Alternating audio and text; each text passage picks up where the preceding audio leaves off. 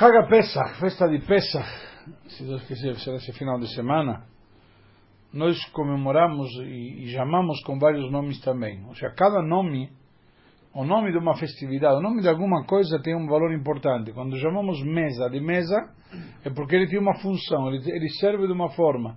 A forma que ele tem não faz diferença.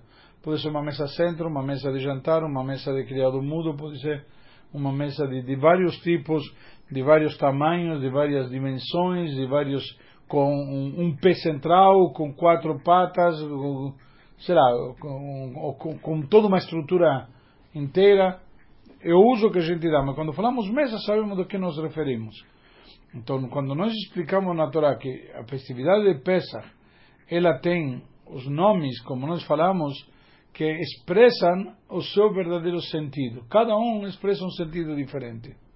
Um deles, qual que é? Pesach. Óbvio.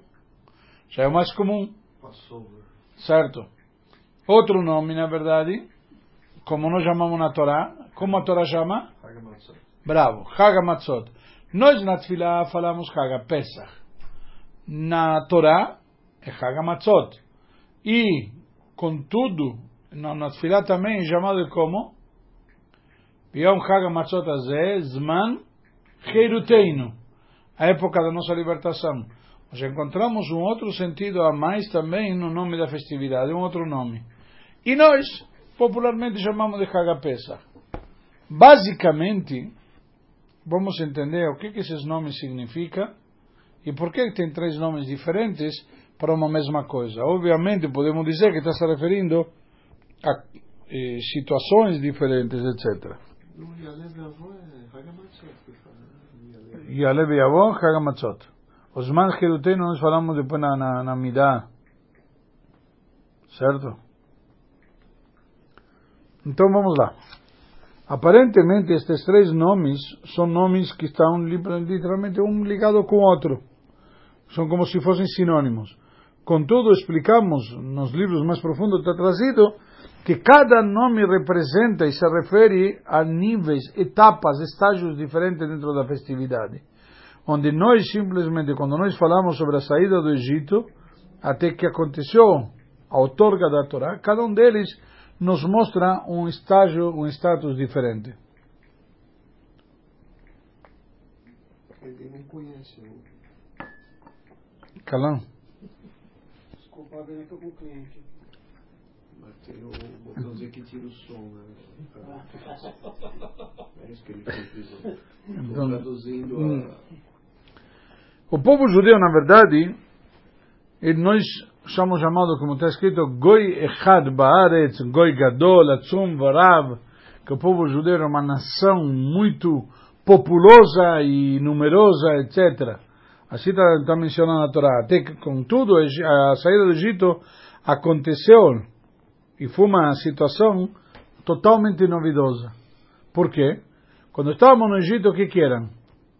O povo judeu saiu, desceu ao Egito uma família de 70 pessoas. A Torá não, própria nos diz. Beshimim nefesh yardov botecha mitzrayma. Com 70 pessoas descemos ao Egito. E lá, o povo saiu já uma nação, já nasceu um, milhões, já saíram de lá milhões de pessoas, certo? E todos esses milhões de pessoas que saíram do Egito, na prática, eles saíram numa hora para outra, foram receber a Torá, etc. Agora existe um vínculo com a Torá, que é todo o objetivo da saída do Egito. Para que a Israel saiu do Egito? Hashem mesmo fala a Moshe. Quando tirarei vocês do Egito, servirão eh, a Deus neste monte. Ou seja, já existe objetivo. Saímos do Egito não é simplesmente sair do Egito. Saiu do Egito com um objetivo, com uma missão, com uma meta. E qual era essa meta? Receber a Torá. É verdade, eles não sabiam exatamente quando Moshe mesmo vem falar com Paró, que querem sair do Egito, Paró questiona Moshe e tudo, por que querem sair e tudo mais. Que que Moshe, e Paró diz, bom, então vão só os homens. E Moshe diz, não, vamos todos juntos, inclusive o gado, o rebanho, tudo. E você também vai nos dar oferendas, animais para oferendas. Vegam matad tem beadeinu zvachim beolot vasinu lashem elokeinu. Para fazer para Deus. Por quê? Moshe utiliza uma frase e fala, Vanachlu non nedam anavodet Hashem elokeinu. E aqui uma questão de fé muito grande. Moshe diz, e nós não sabemos o que, que realmente Deus vai pedir de nós. Ou seja, se analisamos, Moshe está aqui fazendo uma declaração em nome de Israel incrível.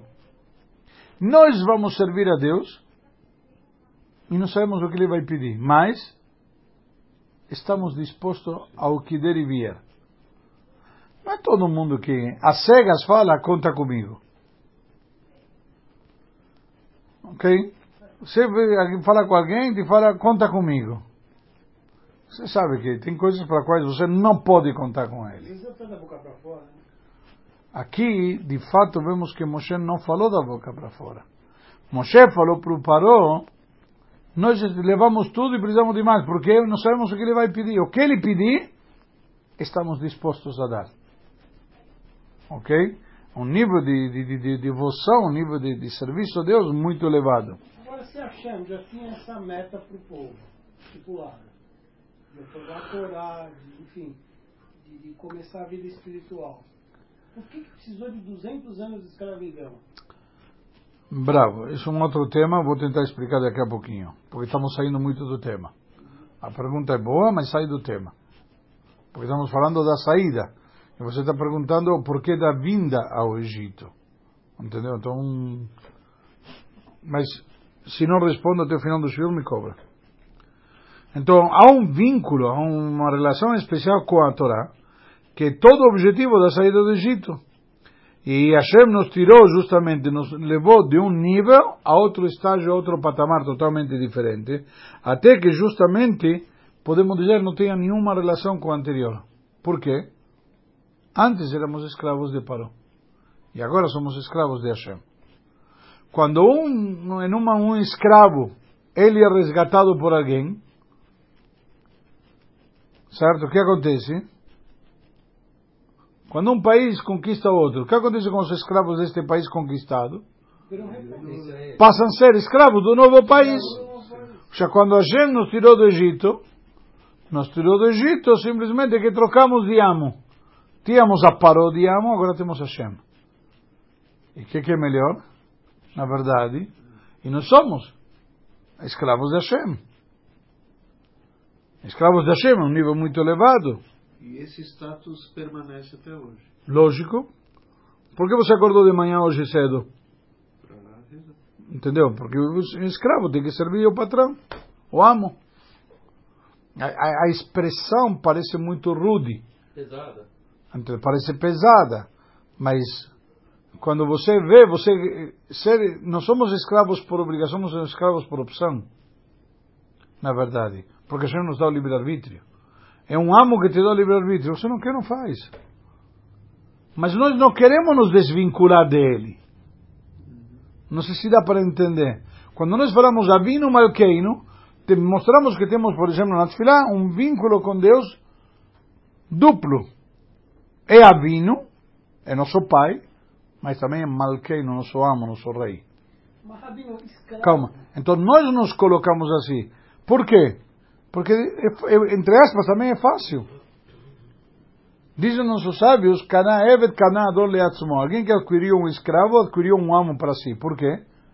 Porque escravo, ele é escravo, mas o amo passa de alguma maneira a ser escravo do seu escravo. Porque tem que cuidar dele, zelar por ele, dar todas as necessidades e tudo mais. Então, quando eu me torno escravo de Hashem, todo Hashem. Agora se vira, o problema é teu. Uma vez que eu não sou eu, eu sou um escravo teu, é tua responsabilidade me sustentar, cuidar da minha família, me prover e tudo mais. O problema é que nós às vezes pensamos que somos nós que carregamos. E achamos que não.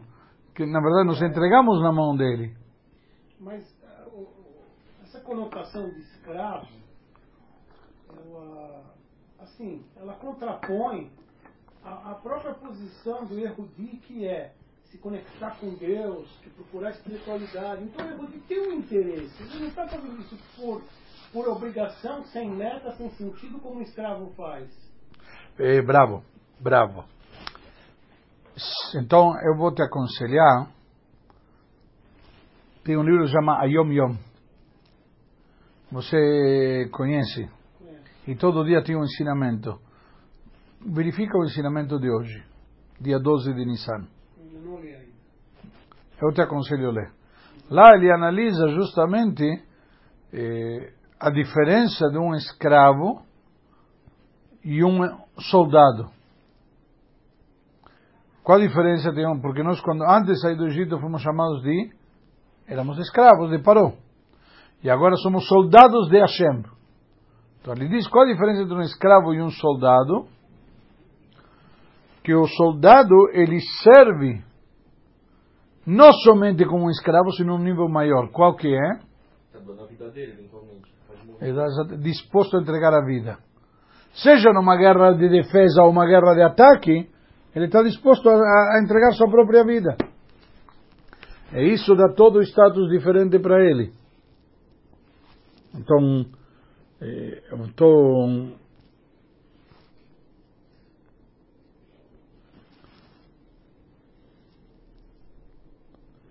Eu vou ler em português. Já te economizo estudo, Carlão. Desde o momento do êxodo do Egito, os filhos de Israel foram chamados Tzivot Hashem, exércitos de Deus. Conforme consta em Shemot 12:41. A diferença que existe entre escravos, que assim também foram chamados os filhos de Israel, e exércitos, é a seguinte: um escravo faz o trabalho de seu amo, e nele há vários níveis: perfurar pérolas, fazer outras tarefas ou trabalho simples. Seu trabalho implica em grande esforço e dedicação, mas não exige, não exige autossacrifício. Os soldados do exército são servidores que trabalham com supremo esforço e dedicação e com autossacrifício, pois arriscam suas vidas tanto numa guerra ofensiva quanto na defensiva. Erguem-se em seus postos com grande determinação, sem se assustarem diante do inimigo e do opositor este trabalho não envolve a compreensão, pois atuam conforme as instruções de seu comandante. Ou seja, também, ninguém te pediu para pensar, te pediram para obedecer, acatar ordens. Eis que as almas de Israel no Egito encontravam-se na mais desprezível humilhação, com sofrimentos duros e amargos. Contudo, não alteraram seus nomes nem sua língua, nem suas vestes, e com o máximo da força permaneceram em suas posturas, pois sabiam que Deus havia prometido salvá-los. Quem se conduz desta forma, sob semelhantes circunstâncias, pertence ao exército de Deus. E quem Deus assiste de uma maneira que se manifesta de forma natural, porém que transcende os limites da natureza. Ou seja, nós vemos aqui claramente que existe um nível diferente, mas um escravo, alguém que obedece. Ele se entrega existe um nível mais elevado do soldado, que se entrega até autossacrifício. O escravo não, não, não, não se exige dele eh, autossacrifício. Se é necessário sacrificar a própria vida. Está claro? Então, contudo, neste assunto, no, no processo da criação, na verdade, surgimento desse novo período de Am Israel, existem agora três etapas. Ou seja, qual o período do processo de escravos de Paró para escravos de Hashem? Certo? Existem, existem três etapas nesse processo de transformação. O Talmud traz aqui um exemplo interessante, justamente de, um aluno que está na frente de seu mestre e ele está prestes a estudar alguma coisa nova. O mestre vai ensinar ao pessoal, vamos ter uma aula. E, na verdade, o que o mestre vai ensinar é algo que totalmente, está totalmente fora da, do alcance da compreensão da criança, do aluno. Perdão, corrijo, não criança, sino aluno. Do aluno. A primeira etapa que acontece o que, que tem que ter? O aluno se anular perante o professor. Não adianta questionar. Tem que dizer, eu não sei, ele está certo. Não tenho que partir do princípio, não concordo. Tem às vezes o aluno que reclama, não concordo. Há controvérsias. É verdade, pode ser que há controvérsias. Mas como aluno, se você quer aprender, a primeira coisa, você tem que partir de um princípio do quê? Ele está certo e eu não sei nada. Primeiro que nada, eu tenho que saber aceitar. Depois vou processar e vou eventualmente questionar. Mas não posso questionar antes de, antes de aceitar. Primeiro que nada, então a primeira coisa que se exige de um aluno é o quê? Uma anulação de si próprio perante o professor. Primeiro que nada. Então ele tem que totalmente deixar de lado todo tipo de conceitos ou preconceitos, ou seja, coisa que já tem de antemão, tem que deixar de lado. Para quê? Para poder aceitar eventualmente se submeter à nova lição que o professor ou mestre vai dar para ele. Como nossos sábios nos, falaram, nos ensinaram e nos disseram que um aluno sábio, já um Talmud Chacham, que está na frente do seu mestre, ele tem que ter os, como se estivesse pingando baba da, da boca dele. De tanto que ele está, sabe, quando, quando começa a babar, a gente diz. Então, justamente, para nova, novo, pela nova situação que vai acontecer. E isso de alguma maneira vai deixar ele numa situação que ele vai crescer e como se diz, o aluno através dessa nova sabedoria ele, ele sabe que isso vai transformar e fazer ele crescer muito mais. Uma é a primeira etapa, então que era? Qual era a primeira etapa? Anulação. Anulação. Segunda etapa, entender o que o professor te diz com teu entendimento. Se o professor te deu exemplos, te deu coisas aí, você que tem que começar a assimilar. Que nós chamamos de assimilar. Entender. Quando eu entender simplesmente de acordo com minhas capacidades. Compreensão. Exato. Compreender. Então, se vai ficar duvidoso para ele, ele não vai entender. Ele tem que ter a coisa clara. Então, depois de que ele se anulou, e ele colocou todos os seus eh, processos intelectuais à disposição, e ele consegue entender o que o mestre falou. Então ele tem agora a fazer o quê? Ele tem que apreender isto. Certo? O que significa aprender? Introduzir dentro de si. Assimilar. Que passe a ser e receber isto muito bem. Seria, por isso digo, aprender. E este objetivo, na verdade, essa plenitude do aluno, chega na terceira etapa. Quando o aluno, na verdade, diz cai a data de Rabe, ele chega no nível de intelecto do professor. Já o professor está convencido desta ideia, e isso faz dele, então o aluno, quando aprendeu bem, ele já é que nem o professor, ele já sabe isto bem, já faz parte dele esse conhecimento, e ele está envolvido e está defendendo essa doutrina, e tem capacidade em condições de ele também ensinar para, ensinar para outros. Certo? Então, quando ele chega nesse nível, ele, o que aconteceu? Se analisamos bem, ele se elevou. Ele saiu do nível de aluno e agora está no nível de professor. Se ele ensina ou não na prática, não significa nada. Mas o fato que ele está nesse nível, ele adquiriu esse, esse novo status, significa que ele se elevou. Ele passou de um nível a outro. Era no nível de aluno, agora está no nível de professor. Está claro? Sim. É, vou fazer uma, assim, uma pergunta. É, além, é, coisas aconteceram muito raras, mas que aconteceram. o, o sujeito teve a infelicidade do professor dele ser Shabetai Tzvi. Ele se anulou, ele teve boa vontade, ele achou que. Sim, entendi. Entendeu? Ele, ele, ele não escolheu um bom professor. Né, não, às vezes ele até foi na boiada, foi assim. Tá bom, por isso, por isso que tem que, é. por isso, perdão, uma boa, eu vou te dar o um exemplo mais prático na nossa. A pergunta tua, é, se filosófica, o que, é que acontece quando o professor dele foi Shavetai Tzvi, o professor dele foi um exemplo que não deve ser seguido e emulado. Por essa razão que uma pessoa tem que escolher quem são seus professores, e aí que radica basicamente a responsabilidade de um pai quando escolhe a escola de um filho, por exemplo. Sim. Ele escolhe o quê? Uma escola que vai transmitir o quê? Os conceitos e exemplos. Então, nós, lamentavelmente, na nossa sociedade hoje em dia, escolhem escola pela distância que está de casa, a facilidade ou acessibilidade financeira. Da mesma maneira, quando um jovem estuda na faculdade, ele escolhe, basicamente, engenheiro vai se formar eh, tanto na Poli, quanto na Unicamp, quanto em Mauá.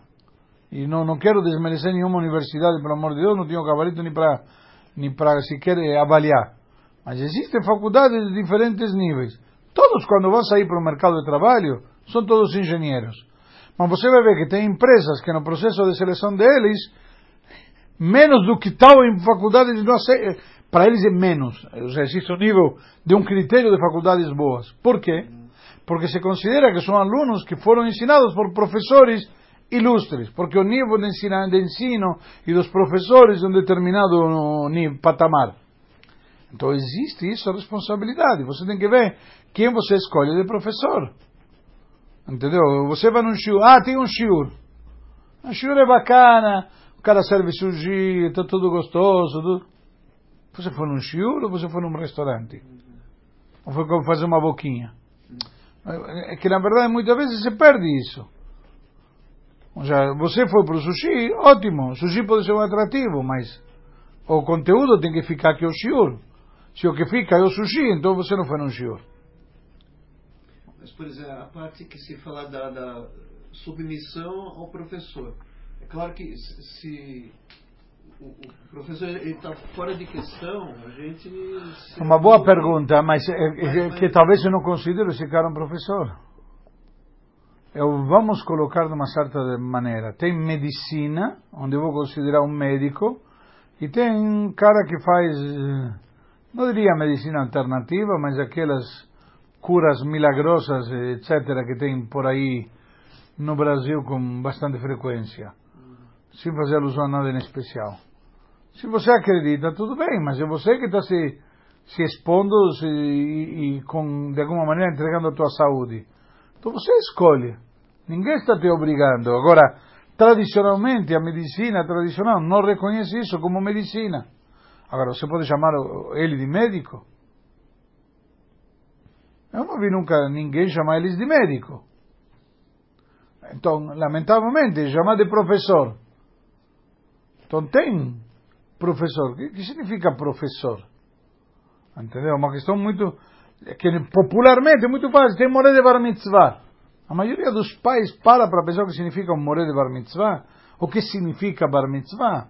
Tem o moré, moré da onda, moré legal, moré bacana, moré que todo mundo faz. Ah? Então faz também mas é um verdadeiro moré, um verdadeiro guia frente a uma etapa decisiva na vida do jovem? Não, cada pai deve se fazer sua, essa pergunta, é a mesma coisa. Tenho um menino que é campeão de videogame, certo? Aqueles videogames simuladores de voo. Você vai, vai subir num avião quando ele pilotar?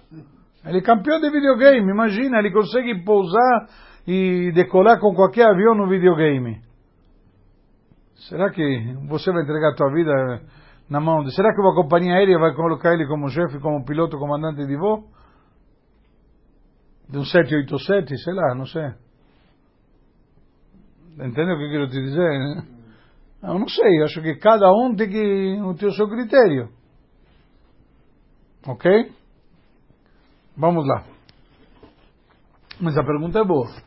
Daí que vem a responsabilidade de cada um saber escolher o seu guia, seu mestre. Isso é uma responsabilidade tua. Se, se aquela pessoa realmente está no nível para ser teu, o teu professor. Agora, esses três estágios que o povo de Israel passou quando saiu do Egito. Primeiro precisava ter o quê? Anulação. Se entregar por completo. Desvincular-se totalmente da sua própria existência. Eu não existo. Me anulo. Certo? Então, justamente, quando nós nos anulamos totalmente, estamos prontos para quê? Para chegar e receber uma nova essência. É isso que se expressou quando o nosso conceito de Haga Matzot. O que é Haga Matzot? O que, que significa o nome festividade das Matzot? Exalta o grande valor de Am Israel.